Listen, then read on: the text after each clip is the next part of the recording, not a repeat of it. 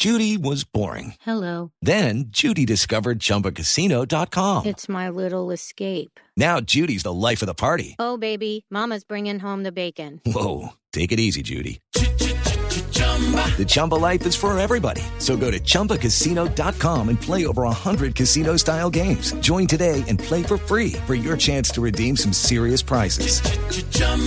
ChumbaCasino.com. No purchase necessary. Void where prohibited by law. 18 plus terms and conditions apply. See website for details. Pero permítame, porque está en este momento el, el, eh, antropólogo eh, Juan Fernando Rivera. Eh, Juan, ¿cómo le va? Buenas tardes. Muy buenas tardes, Javier, para vos y para todos los oyentes. Bueno, eh, yo quiero contar un poquitico su historia porque la viví muy de cerca. Juan llegó un día a Bogotá y me dijo, yo quiero meterme a la... Yo soy barra de Atlético Nacional, yo me quiero meter a la barra de Millonarios. Dentro de ocho días, ayúdeme que voy a entrar a la barra de eh, Independiente Santa Fe porque por calendario se dio coincidencialmente que en ocho días jugaban el partido. Él eh, conocía el tema de Nacional, se metió en las barras de Medellín, después hizo el trabajo eh, camuflado en las barras de América y del Deportivo Cali y sacó una tesis que a mí me llamó poderosamente la atención. Yo digo que en esa época la comporté incluso con un presidente de la Federación Colombiana de Fútbol que no le dio pelota y altos oficiales de la policía que tampoco le dieron pelota porque me parecía un documento que nos iba a servir de mapa, enseñar el camino para evitar todo esto que estamos viviendo en el, en el día de hoy. Pero a mí me llamó poderosamente la atención algo que, que Juan decía como conclusión en, ese, en esa eh, tesis eh, de grado y, y, básicamente se refería a la lucha eh, por territorios que van y la eh, trasladan al estadio para hacerse más visibles en eh, una sociedad que los olvida y que los ignora. ¿Cómo es el fundamento de esa teoría?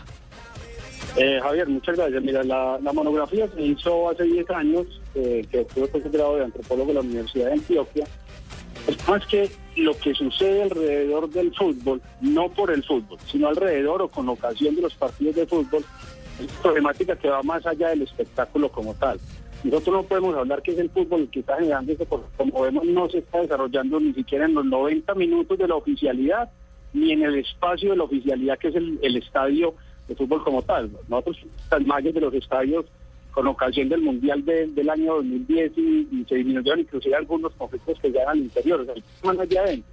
Ese es un tema de la sociedad, es un tema donde por el fútbol se ha dado la posibilidad de que la sociedad se junte. Uno en un estadio puede encontrar una persona estrato 1 y una persona estrato 6 compartiendo el mismo territorio, el mismo espacio, y se dan situaciones que en la cotidianidad no se dan. Entonces el fútbol se permite, permite como ese congre esa congregación social para que se generen estas situaciones. Ahora bien, hay una cantidad de jóvenes y de grupos poblacionales que de una u otra forma en la cotidianidad han estado excluidos, con dificultades a nivel de, de, de cuestiones laborales, educativas, de salud, y encuentran en este escenario donde todos se representan una posibilidad de manifestar y de manifestarse muchas cosas. Que acá estamos hablando de una cuestión más coyuntural, más de cultura, más de ciudad, más de sociedad, que un tema propiamente del fútbol, que efectivamente se da con ocasión de los partidos de fútbol, pero que no es que se esté generando directamente desde ese territorio y desde esa dinámica particular. Ya, eh, Juan, ¿qué le representa a un muchacho irle a quitar la bandera a otro o, por eh, portar una camiseta, eh, ir y meterle una puñalada? ¿Qué, ¿Qué, es lo que hay en ese, en, en, en ese, en ese acto? Eh, ¿qué, ¿qué, interiormente eh, lo satisface? A ver, Javier, hay un tema, hay, una, hay un tema de una de un conflicto simbólico que se podría mirar. Cuando yo le pongo una, una camiseta, yo me estoy diferenciando del otro. Y yo puedo tener un hermano sea hincha de mi equipo rival y cuando estamos en el estadio, vulgarmente como se dice, nos podemos putear allá. Y ahí hay una confrontación simbólica que es válida, que es sana, que es catártica además dentro de lo que se puede generar en un partido de fútbol. El problema es cuando eso traspasa esa línea en lo simbólico y llega a la materialización. Yo no pensaría que, que se diga que es una cuestión de los jóvenes, porque entonces seguimos como esquematizando el grupo, la problemática a un grupo poblacional. Yo entonces pienso que este problema de la estructura tiene que ver con la policía, con los medios de comunicación, con los jugadores, con los mismos vendedores de los estadios. Esto es una cuestión estructural. Ahora bien, el tener esa representación, esa simbología, esa parafernalia de una u otra forma en ese conflicto que se da, que debe ser simbólico y no debe pasar a lo material, es una forma de yo apoderarme de un botín de ese otro. de ese rival, de ese contrario que está con, con el que se está dando esa lucha simbólica en, en ese caso. El problema es que lo hemos llevado más allá de esa cuestión simbólica y esa- y esa cuestión social y cultural. Y nos estamos yendo a un terreno donde ya no estamos valorando ni el- la vida y donde ya el tema de la diferencia y el respetar al otro por ser otro y por ser diferente, que es precisamente lo que me da el valor a mí de identificarme, estamos olvidando ese tema de la, de la, de la tolerancia y estamos territorializando un conflicto. Esto Eh. es una situación que en otros momentos se daba por la música, en otros momentos se daba por si era roller o si era skate, o si era punkero, o si era metalero, o sea, es un tema que ya generaciones tras generaciones, sus conflictos y las tribus urbanas han estado presentes. Ya. Eh, ¿Y la solución es cerrar un estadio y decir no juega un partido?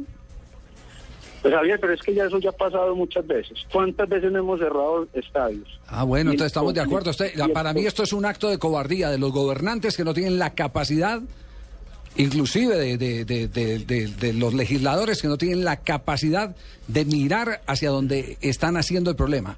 El foco del problema es que estamos criando un montón de muchachitos sin norte y terminan inmiscuidos en todo este, este tipo de tragedias que estamos viviendo hoy.